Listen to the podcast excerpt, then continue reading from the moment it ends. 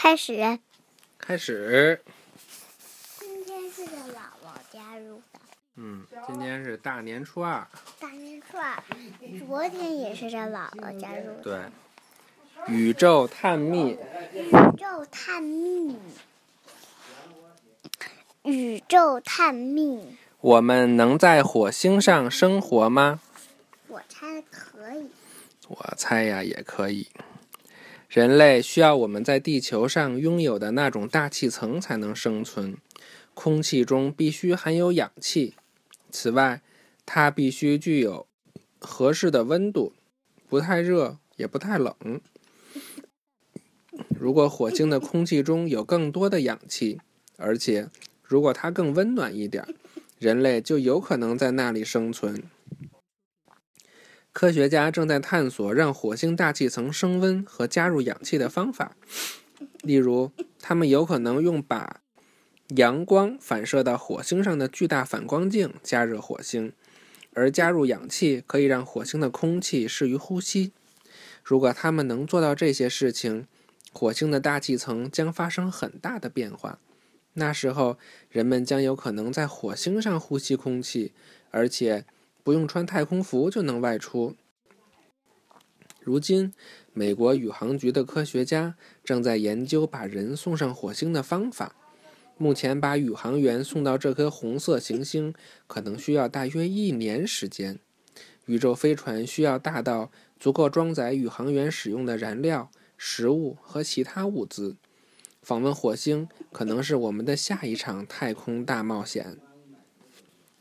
许多人喜欢想象我们如何生活在火星。这张图和前面一页的图展示了一位艺术家对于火星上的生活是什么样的想法。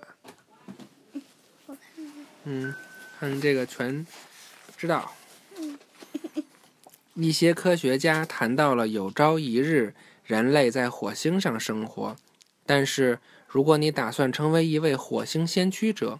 请注意，你自己要带上水。那里大多数的水被冻在了火星北极和南极的冰帽中。什么叫冰帽呀？就冰里边吧。哦，有可能。你有你有什么问题，请问？嗯，没有了。那我们我只只想说一句，这是小实验吗？这个不是小实验吧？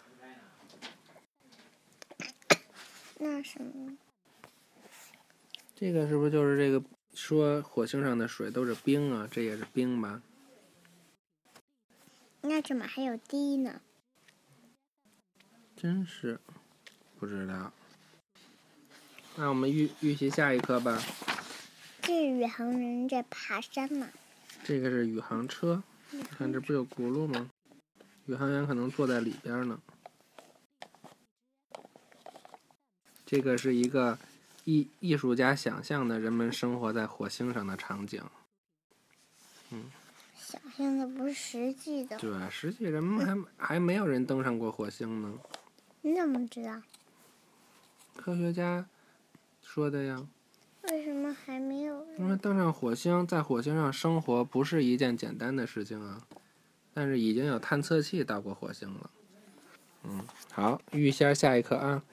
下对巨行星木星哇木巨行星。就很大巨型怪兽。对。好拜拜吧。拜拜让那巨型甲虫。晚安。晚安。过年好。过年好。嗯快睡觉吧。快睡觉吧